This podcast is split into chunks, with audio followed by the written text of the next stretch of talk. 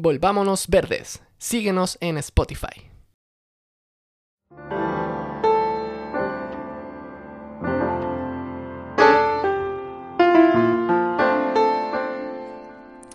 Te di un pedazo de la tierra bien plantado en árboles y amenizado por aguas y ahora me lo devuelves yermo. Ahora sabes. Te lo di para probarte, para ver quién eras. Te lo di cargado de flores, liviano de cantos. Mira lo que me entregas. No me importa tanto la tierra como lo que hiciste con ella. Yo puedo crear donde quiera otra tierra, otras tierras. No me cuesta reparar lo que destruyes, pero tu propia destrucción me importa y me cuesta. La tierra es tu retrato. Mírate en estos cerros secos, agrietados, satánicos. Aquí no brotan semillas, ni siquiera malezas. ¿No es este tu propio rostro? Luis Oyarzún.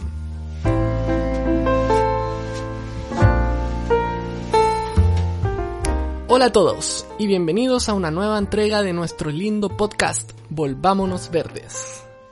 Mi nombre es Seba y como ya saben aquí nos acompaña Katy para hablar del tema de hoy, los monocultivos. ¿Por qué hablar de este tema? Porque consideramos importante que la gente sepa qué es un monocultivo y qué efectos puede tener en el medio ambiente. Especialmente debido a que en Chile tenemos muchos monocultivos forestales y a que en el contexto de cambio climático es necesario adaptarnos y entender qué efectos tienen nuestras acciones.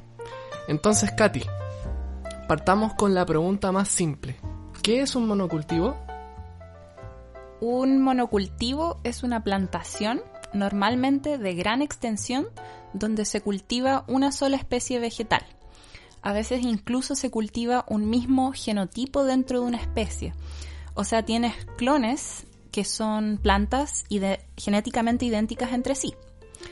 En este capítulo nos vamos a referir principalmente a los monocultivos forestales. La idea de un monocultivo forestal es simplificar la estructura vegetal, en que los árboles tienen la misma edad y se plantan en líneas densas. También se quiere lograr acelerar los ciclos de crecimiento, por lo que se plantan árboles que tienen un rápido crecimiento, que se cosechan después de 10 a 25 años, dependiendo de la especie, mediante la tala rasa. Todo esto permite alcanzar mayores rendimientos por cada hectárea plantada y una producción más eficiente a gran escala. En el fondo se quiere producir la mayor cantidad de madera en el menor tiempo posible y de la manera más sencilla. Esta en verdad es como una técnica de producción eh, maderera que empezó en Europa por ahí por la Edad Media, ya que tenían una escasez de madera porque habían cortado casi todos los bosques de Europa. O sea, imagínense, ya en la Edad Media no les quedaban bosques. Bien, ¿Y me puedes dar ejemplos de monocultivos en el mundo, tanto forestales como no forestales? Eh, sí, por ejemplo, hay una muy rápida expansión de monocultivos en el sudeste asiático para producir aceite de palma y caucho. ¿Se acuerdan que eso fue una, gran noticia en que habían grandes incendios en Indonesia porque se quemaba la selva, creo, para abrirle paso a las plantaciones de monocultivos y, y estaban esos videos en que estaban los orangutanes que se quedaban sin casa, fue súper grave. Y todo eso fue, es debido a nuestra gran demanda de aceite de palma, lo que a lo mejor es un tema para otra conversación en todo caso. Y por otro lado, los países de América del Sur, Asia y Sudáfrica están promoviendo los monocultivos de pinos y eucaliptus para suministrar pulpa de papel. En Chile, por ejemplo, llevamos décadas plantando monocultivos de ambos, de pino y de eucalipto.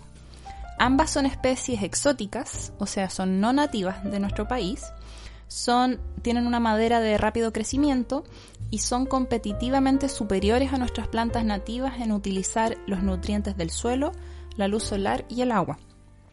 Se plantan por periodos de rotación cortos, de 10 a 25 años, y eh, de estos monocultivos se puede extraer madera, carbón vegetal, pulpa de papel, entre otros. Y en Chile ayudan a sustentar una economía que está basada principalmente en las exportaciones de celulosa y de papel.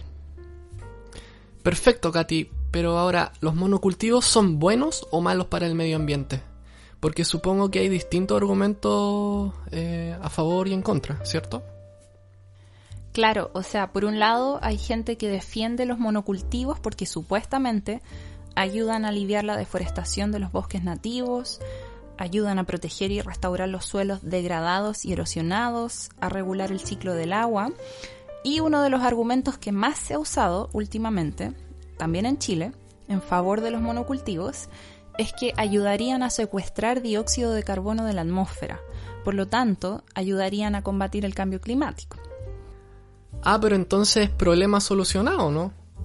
Eh, si plantamos más monocultivos vamos a salvar el planeta. No.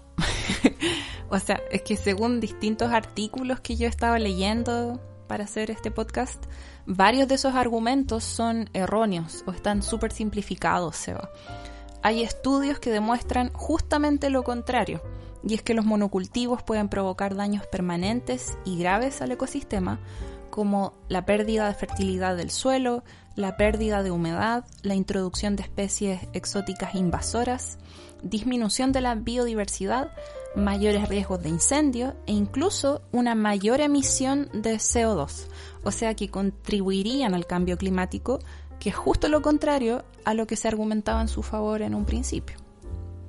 Entonces, explícame bien eso último que dijiste, Katy, porque no entiendo nada. ¿Cómo es eso de que emiten más CO2? Los monocultivos son árboles y los árboles absorben CO2, ¿o no? Claro, un árbol absorbe CO2, en eso estás en lo correcto, porque va haciendo fotosíntesis para producir su propio alimento y así poder crecer mientras emite oxígeno, ¿cierto? Y efectivamente en una plantación de pinos, por ejemplo, el, el CO2 es secuestrado por los árboles que van creciendo, pero después se talan y gran parte del carbono se vuelve a liberar como CO2. La mayoría de los monocultivos están basados en árboles que tienen madera blanda, este tipo de madera y el papel que se produce de ella se descompone rápidamente, liberando CO2 y otros gases que contribuyen al efecto invernadero. Por otro lado, los monocultivos están más sujetos a incendios forestales y al quemarse liberan CO2. Y también hay que tomar en cuenta el suelo, ya que el suelo es un gran almacén de carbono. El problema es que el suelo libera CO2 cuando es perturbado por actividades productivas agrícolas o forestales como las de los monocultivos. Se ha demostrado que el suelo de un bosque nativo almacena mucho más carbono que el suelo de una plantación forestal. Y ahí está el problema, o, ahí está el tema. Si quieres combatir el cambio climático, una estrategia mucho más eficiente es reforestar con bosque nativo, porque los bosques naturales almacenan mucho más carbono que no solo se guarda en los árboles, sino que también en la cobertura vegetal de la maleza, en el sotobosque, los arbustos, los líquenes, en, en las hojas del suelo, en fin. Y este carbono permanece en el ecosistema por periodos mucho más largos que en un monocultivo.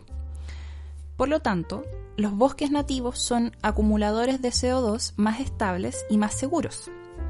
Y te doy un último dato curioso, es que un estudio del 2016 demostró que la gestión forestal de Europa, eh, en que estuvieron plantando monocultivos durante los últimos 50 años, no ayudó a mitigar el cambio climático, sino que incrementó las emisiones totales de Europa. Entonces, el papel de los monocultivos eh, forestales como sumideros de carbono en la lucha contra el cambio climático es aparentemente un mito, poseba. Y en cuanto a los otros argumentos a favor de los monocultivos que mencionaste anteriormente, de que supuestamente ayudan a proteger el suelo y el ciclo del agua, ¿es verdad o no es verdad eso? Te, explico al tiro eso de los suelos, pero una cosita antes. Te mencioné que los monocultivos de pinos y eucaliptos aumentan las probabilidades de incendio. Entonces déjame explicarte cortito eso primero. Muchas de estas especies contienen aceites, resinas u otros compuestos químicos que son inflamables y también acumulan una gran cantidad de material seco, de combustible, que es como un combustible seco. Eso ya se ha notado en el incremento de incendios forestales que han ocurrido en el centro-sur de Chile y también en la Patagonia chilena. Un problema aparte es que muchas especies de pino están adaptadas al fuego, tienen características que los pueden ayudar a sobrevivir a incendios, como una corteza más gruesa, o tienen semillas que germinan gracias a los incendios. Y cuando los incendios se extienden a la vegetación nativa circundante, eh, puede ser que estas especies nativas no estén adaptadas al fuego como así están, lo están los pinos. Entonces nuestras especies nativas están en una clara desventaja frente a estas especies exóticas. Especialmente después de un incendio, los pinos vuelven a crecer con mucha rapidez y van ganando el terreno de la vegetación nativa. Chuta, ¿y cómo es el tema del, suelo? Eh, ¿Ayudan a protegerlo o no? O sea, ese argumento de, que los monocultivos forestales ayudan a proteger y restaurar los suelos erosionados, lo leí hace poco en un folleto de Corma, la Corporación Chilena de la Madera. Pero estaban comparando el monocultivo con una pradera, con cultivos agrícolas o, incluso con el suelo despejado. Entonces, claro, comparado con un campo o con suelo pelado, el monocultivo forestal protege mejor el suelo de la erosión, pero comparado con un bosque nativo, lo protege mucho menos. Todas las funciones que supuestamente realiza un monocultivo forestal, un bosque nativo las hace mucho mejor. Sí, eso sí, es verdad que debido a que los pinos pueden crecer relativamente rápido, se han usado como una solución rápida en terrenos que están inclinados, en que por ejemplo quedó todo descubierto después de un incendio, y hay que estabilizar rápido la tierra para que no haya derrumbes. Entonces, ok, en ese caso han sido útiles, aunque en mi opinión quizás a largo plazo no sería la mejor solución. Pero el tema más importante es que los monocultivos en sí, que normalmente están pensados para la producción de madera y de celulosa, se talan cíclicamente y toda la madera se extrae, dejando el suelo completamente descubierto a merced de la lluvia y del viento. De esta manera se va degradando. ¿Por qué? Porque el suelo necesita de un cierto intercambio con la vegetación de arriba, en que los árboles pierden las hojas que caen al suelo, donde se descomponen para formar humus y materia orgánica que cubre el suelo y le va entregando nutrientes. Entonces, si tú cortas toda la vegetación que cubre el suelo, despejas todo, el suelo se agota y se degrada y pierde nutrientes.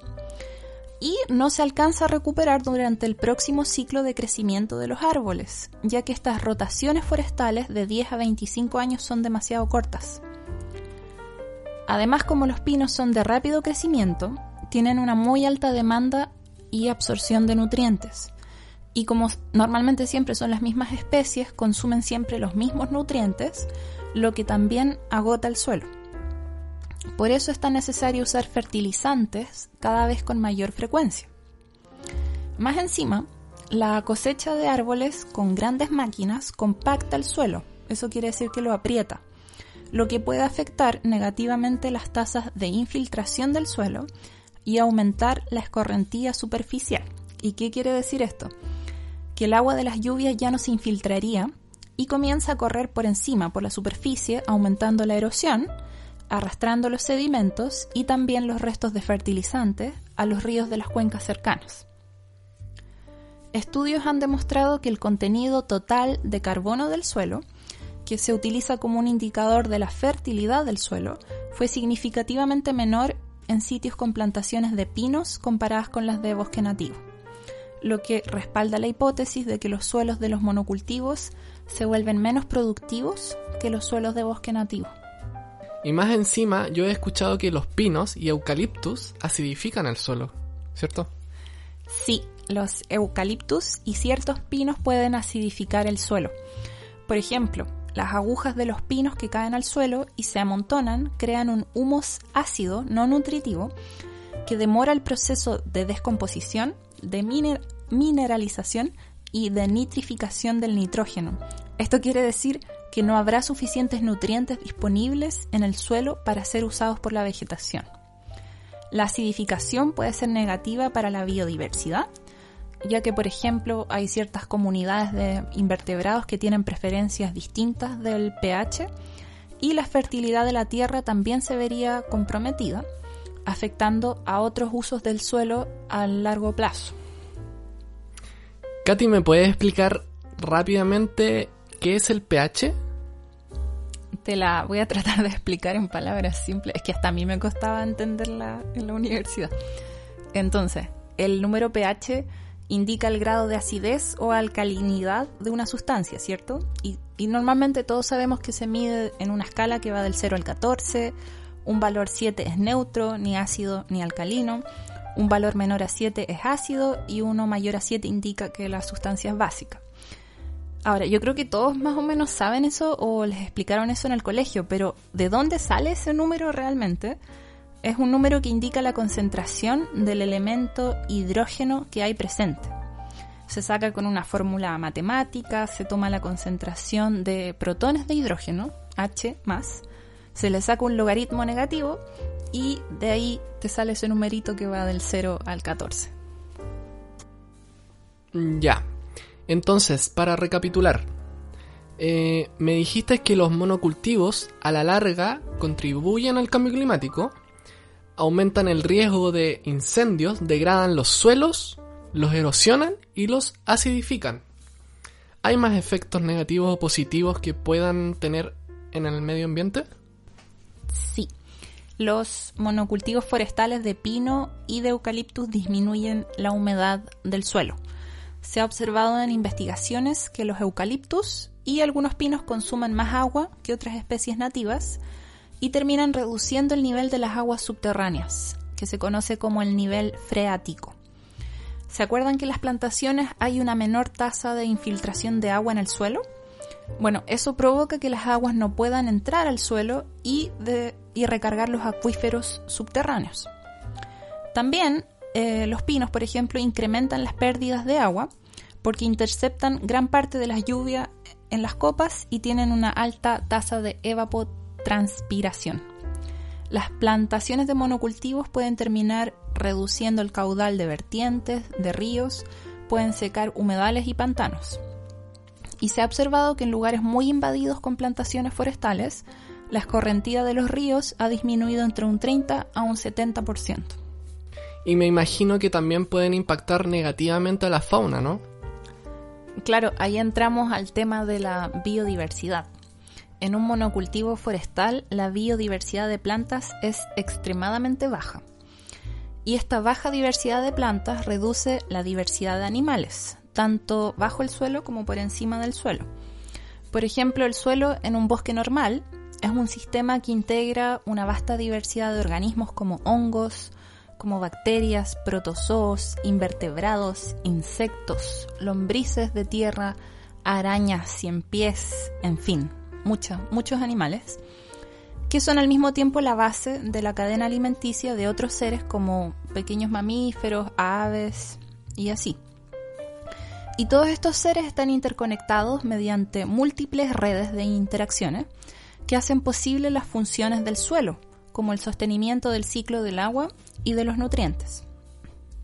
Distintas investigaciones han notado una marcada disminución en la riqueza y abundancia de invertebrados pequeños en los suelos de plantaciones forestales. Debido a esta falta de biodiversidad, algunos biólogos llaman a los monocultivos desiertos biológicos. Esta pérdida de especies lleva a un proceso descrito como homogenización biótica, lo que quiere decir que las especies locales y nativas desaparecen, mientras que otras especies, usualmente no nativas, comienzan a dominar. Y esto es grave porque se pierden grupos funcionales, o sea, se pierden especies que cumplen funciones ecosistémicas importantes. Por ejemplo, ciertos invertebrados del suelo afectan directa o indirectamente la descomposición de la materia orgánica, el mantenimiento de la estructura del suelo y pueden incluso ejercer una influencia sobre las comunidades de plantas que hay presentes, ya que se alimentan selectivamente de ciertas raíces, hojas o semillas. Y si estas especies de invertebrados que realizan estas funciones desaparecen, no hay quien cumpla esas funciones. También se ha notado una baja en el número de especies de aves en plantaciones forestales comparado con un bosque nativo. Debido al bajo número de especies de árboles y también debido a la composición genética uniforme, ¿se acuerdan que muchas veces son clones? Un monocultivo es muy propenso a los ataques de plagas y vulnerable a las enfermedades, de hongos, de bacterias, de virus, etc. Y esto es claro porque la plaga o el patógeno especializado en algún huésped se encuentra con un mar de huéspedes que son igualmente susceptibles de ser infectados. Es como, es como un paraíso para, para la plaga.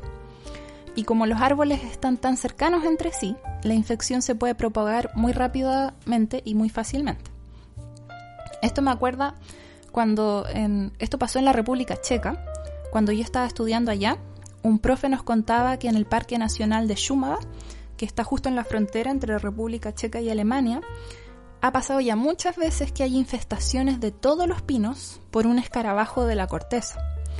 Y los guardaparques no sabían qué hacer, Intentaron cortar los árboles infectados y, quedaba todo pelado, o dejaban que la plaga se expandiera, en verdad era una catástrofe. Y ojo que es en un parque nacional, y en el parque nacional o cercano a él tienen muchos monocultivos de pinos plantados, y esto ha causado mucho, mucha discusión allá de si es bueno o no es bueno, en fin. Y es por esto de las plagas que los monocultivos necesitan tratamientos extensivos como los pesticidas y los plaguicidas. ¿Se acuerdan que la escorrentía de agua por encima de la superficie del suelo era, era mayor que en un, en un bosque normal? Y que de esta manera transportaba los sedimentos y los fertilizantes a las cuencas de los ríos. Bueno, también transporta los plaguicidas a los ríos, que pueden terminar contaminando el ecosistema completo. Y no sé, yo encuentro chistoso que en este folleto que mencioné de Corma, de la Corporación Chilena de la Madera, dicen justo lo contrario. O sea, ellos, ellos dicen que los monocultivos ayudan a mejorar la calidad de las aguas y a filtrar contaminantes. Y sinceramente yo no sé de dónde sacan esa información o en base a qué estaban comparando. Parece que de nuevo era una comparación entre los monocultivos y las praderas. Y bueno, sinceramente me parecieron medio rebuscados sus argumentos a favor de los monocultivos en este tema del agua, pero yo creo que dejémosle a, las personas que juzguen por sí mismos si quieren pueden leer el folleto y está citado más abajo en nuestras fuentes. Y nos dijiste que tanto las especies de eucaliptus como de pinos son exóticas, no nativas de Chile. Me imagino que pueden ser invasores también. Exacto, ahí tocaste un tema súper importante y súper grave y que yo siento que no se ha discutido lo suficiente. Muchas de estas especies son invasoras. ¿Te acuerdas que te dije que el eucaliptus y el pino son de rápido crecimiento y son competitivamente superiores a las plantas nativas en utilizar nutrientes, luz solar y agua. También, por ejemplo, los pinos dispersan las semillas con el viento. Por esto mismo, son especies que pueden invadir nuevos hábitats y extenderse más allá de la extensión de la plantación. Empiezan colonizando los bosques nativos adyacentes y terminan superando la vegetación nativa, compitiendo por espacio, van creciendo más rápido y les van acidificando el suelo. De esta manera perjudican la supervivencia de las plantas nativas y de las plantas endémicas. Incluso también pueden disminuir la diversidad genética de nuestros bosques. Hay un ejemplo en la Reserva Nacional de Malalcahuello. La invasión de pinos de la especie Pinus contorta está excluyendo y afectando la regeneración de araucarias y de otras especies. Y en Pucón, por ejemplo, que es donde estamos nosotros, hay una expansión masiva de pinos que van más allá de las plantaciones. Crecen pinos por todas partes, son súper invasivos. En el bosque en que vivimos nosotros, que es mayormente bosque nativo, por suerte, estuvimos buscando a ver si habían y encontramos como seis pinos pequeños que ya estaban creciendo, pero todavía estaban chiquititos. Y yo no, no sabía qué hacer, le pregunté a una botánica eh, qué es lo que podíamos hacer y ella me dijo que si era posible, lo mejor era sacarlos y tratar de parar la invasión lo antes posible. Y eso fue lo que hicimos. El problema es que la gente no lo sabe. Mm. Bueno, y de esta manera, a medida que los pinos se van expandiendo y ocupando más territorio, conducen a la fragmentación del hábitat. Por ejemplo, en la séptima y en la octava región de Chile, los bosques nativos que habían ahí antiguamente, que eran de gualo, de roble, de ruil, y otros han sido reemplazados rigurosamente por plantaciones de, la especie Pinus radiata, quedando solo remanentes o parches pequeños de bosque nativo que están rodeados por extensas plantaciones forestales. Estos fragmentos de vegetación nativa están aislados entre sí, o sea, van perdiendo la conectividad y debido a esto se degradan y desaparecen más rápido. Y si quisiéramos comparar eh, un monocultivo forestal y un bosque nativo, eh, ¿qué nos puedes decir sobre eso? Lo, lo, que hay que dejar muy en claro es que un monocultivo de pinos o de eucaliptus no es un bosque, es más como un cultivo agrícola. Por lo tanto, plantar monocultivos de árboles no es reforestar. Reforestar no es simplemente repoblar con árboles. Reforestar es restablecer un bosque. Y ahí hay una diferencia súper importante. Entonces, haciendo una comparación, un bosque tiene niveles de biodiversidad vegetal y animal mucho más altos que un monocultivo. En, en, un bosque los árboles se desarrollan a distintos ritmos, tienen distintas edades, no como en un monocultivo en que todos son de la misma edad. En un bosque los árboles son distintos entre sí, tienen distintas fenologías, por lo que sus demandas sobre los recursos son variadas y son en distintos tiempos. Por ejemplo, en un bosque tienes árboles con raíces de distintas profundidades, por lo que toman recursos de distintos horizontes del suelo. Puedes tener especies de crecimiento rápido y de crecimiento lento, de vida larga y de vida corta, exigentes a la luz, con especies tolerantes a la sombra, especies de copa delgada y orientada en altura con especies de copa ancha y que se expanden más lateralmente. Hay una, esto podríamos decir que es como una complejidad estructural inherente. Esto lo hace más atractivo para una gran cantidad de especies animales, ya que una mayor diversidad de especies de plantas aumenta el número de nichos ecológicos. Por ejemplo, en el bosque donde vivimos nosotros tenemos al chucao, al que le gusta moverse en los matorrales y en la vegetación baja del sotobosque. Y el sotobosque es algo que normalmente no hay en los monocultivos. El sotobosque es la cubierta vegetal que protege los suelos superficiales de la erosión y cumple el papel de una esponja, por así decirlo, que retiene el agua, que no se evapora y la libera lentamente al suelo. Entonces, como dije, en el bosque ves una heterogeneidad, un mosaico de distintas especies interconectadas entre sí. Cualquier ganancia en la riqueza de especies beneficia la restauración de procesos y servicios ecológicos, como la protección de cuencas hidrográficas, la formación del suelo, el ciclo de los nutrientes, la regulación de las plagas, almacenamiento de carbono, regulación del clima, entre muchos otros. Los ecosistemas con una mayor diversidad de especies son en general más estables y resistentes a los desastres. Comparado con un bosque, un monocultivo es un sistema homogéneo y por esto mismo es menos resistente y resiliente a las perturbaciones, como a las plagas, pero también a las tormentas y a los incendios.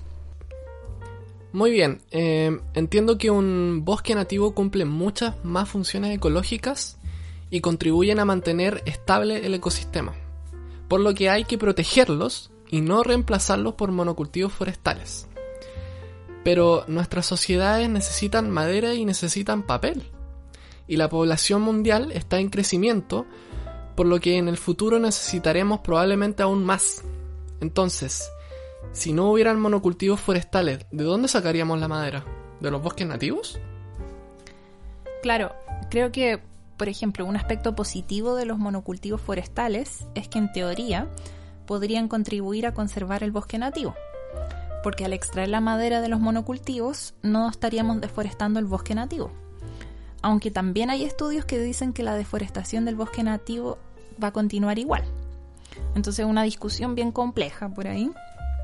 Y claro, también está el argumento de que las industrias forestales crean empleos y mantienen viva la economía, en fin yo creo que la pregunta es, ¿queremos producir madera, crear puestos de trabajo, tener un crecimiento económico a costa de nuestros ecosistemas y a costa de la biodiversidad? Y es que, sinceramente, el manejo actual de los monocultivos es insostenible. O sea, se aplican grandes cantidades de plaguicidas, se usa la tala rasa. He escuchado que después de un cierto número de rotaciones, después de unas décadas, el suelo queda inutilizable no se puede cultivar nada en ese suelo y las empresas forestales tienen que buscar nuevos terrenos para volver a plantar pinos y así sucesivamente. En Chile tenemos ya como 3 millones de hectáreas con monocultivos y la actividad forestal ha estado fuertemente subsidiada por el Estado. y también se han sustituido grandes extensiones de bosque nativo por monocultivos. Y el problema con la forestación de pinos es que estos atributos que los definen como buena especie forestal también suelen convertirlos en especies altamente invasivas, como su alta tasa de crecimiento, que tienen un periodo juvenil corto, que producen semillas numerosas que se dispersan con el viento.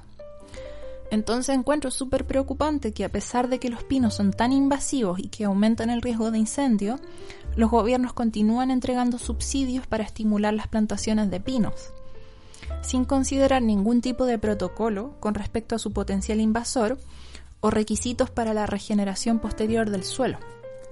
Y la cosa es que esto, la presencia de estos pinos invasores no es muy reconocida todavía en Sudamérica.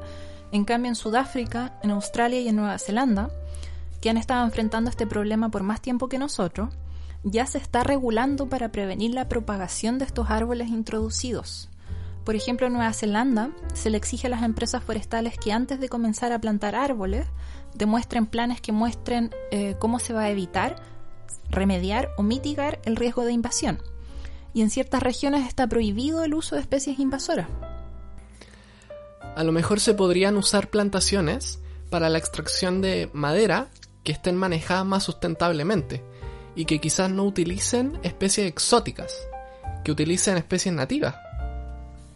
Yo creo que sería lo ideal. Em, las ciencias forestales están tratando de desarrollar nuevas formas de plantaciones mixtas que tengan más de una especie o que estén entremezcladas con especies nativas. Se les puede llamar policultivos como contraparte a un monocultivo. Cuando tienes distintas especies, que tienen estructuras variadas, que cumplen distintas funciones y tienen rasgos complementarios, se genera un uso complementario de los recursos, en que los recursos se usarían más eficientemente. Las plantas no estarían compitiendo entre sí por los mismos recursos. También habría ciertas especies que cumplen la función, por ejemplo, de fijar nitrógeno, que beneficiaría a otras especies al facilitarles el acceso al nitrógeno. Como habría más de una especie, el lecho de hojas del suelo estaría compuesto por más de un tipo de hoja, lo que aceleraría el proceso de descomposición y el ciclo de nutrientes, permitiendo una mejor nutrición de los árboles. Entonces el uso de los recursos sería más eficiente, aumentando el crecimiento de los árboles y la productividad. Por otro lado, las plantaciones de especies mixtas son más resistentes a las plagas y enfermedades, ya que la especie hospedadora de un insecto estaría más oculta entre otras especies, sería más difícil para el insecto o para el virus expandirse. Las plantaciones mixtas son también más resistentes a los daños causados por tormentas y por incendios. Sabemos que cuando hay mayor diversidad, hay mayor estabilidad, lo que llevaría a una mayor seguridad financiera frente a la propagación del riesgo, y yo me imagino que esto les va a interesar mucho a las empresas forestales. Y las plantaciones mixtas secuestran más carbono, son más eficientes en filtrar contaminantes atmosféricos, mejoran la fertilidad del suelo, la calidad del aire y del agua, pueden producir incluso más de un producto. Por todo esto, en Europa ha habido una disminución gradual de las, de las plantaciones de especies únicas y una progresión constante hacia el uso de mezclas de especies, para aumentar la productividad, la resistencia y la resiliencia de los cultivos. Todo esto está pensado para una producción de madera más sustentable, ¿cierto? Pero si por el contrario la idea es combatir la desertificación, proteger el suelo, proteger la biodiversidad, crear sumideros de carbono para combatir el cambio climático, entonces el foco debe estar en plantar especies nativas que estén adaptadas a las condiciones locales que sean árboles de distintas edades, tratar de acercarse lo más posible a un bosque natural. Los monocultivos no funcionan bien como sumideros de carbono, especialmente en comparación a un bosque natural. Y en el contexto actual de crisis de cambio climático hay que tomar buenas decisiones y establecer estrategias sustentables a largo plazo. El Acuerdo de París reconoce que la forestación es una buena estrategia para maximizar el secuestro de carbono. Pero ojo que en Europa, tras dos siglos y medio de plantaciones forestales y un aumento de 10% en su superficie forestal, no se logró una remoción neta del CO2 de la atmósfera, porque la madera extraída de las plantaciones liberó el carbono almacenado en la biomasa, la madera muerta y en el suelo. Además, la conversión de bosque caducifolio en bosque de coníferas produjo cambios en el albedo, que es en la reflexión de la luz, y en las tasas de evapotranspiración de la superficie terrestre, lo que contribuyó al calentamiento en lugar de mitigarlo. Todas estas experiencias que han tenido otros países tenemos que tomarlas en cuenta en Chile para tomar las decisiones adecuadas, siendo que Chile es un país altamente vulnerable al cambio climático y con un alto riesgo de sequías. Si vamos a producir madera que sea de forma sustentable y si vamos a crear sumideros de carbono que sea reforestando con bosques nativos.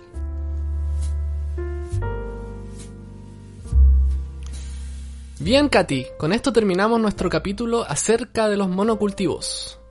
Muchas gracias a todos los que nos escuchan y recuerden que pueden encontrar todas las fuentes de información que utilizamos en nuestra página web oficial www.volvamonosverdes.com o en nuestro canal de YouTube Volvámonos Verdes.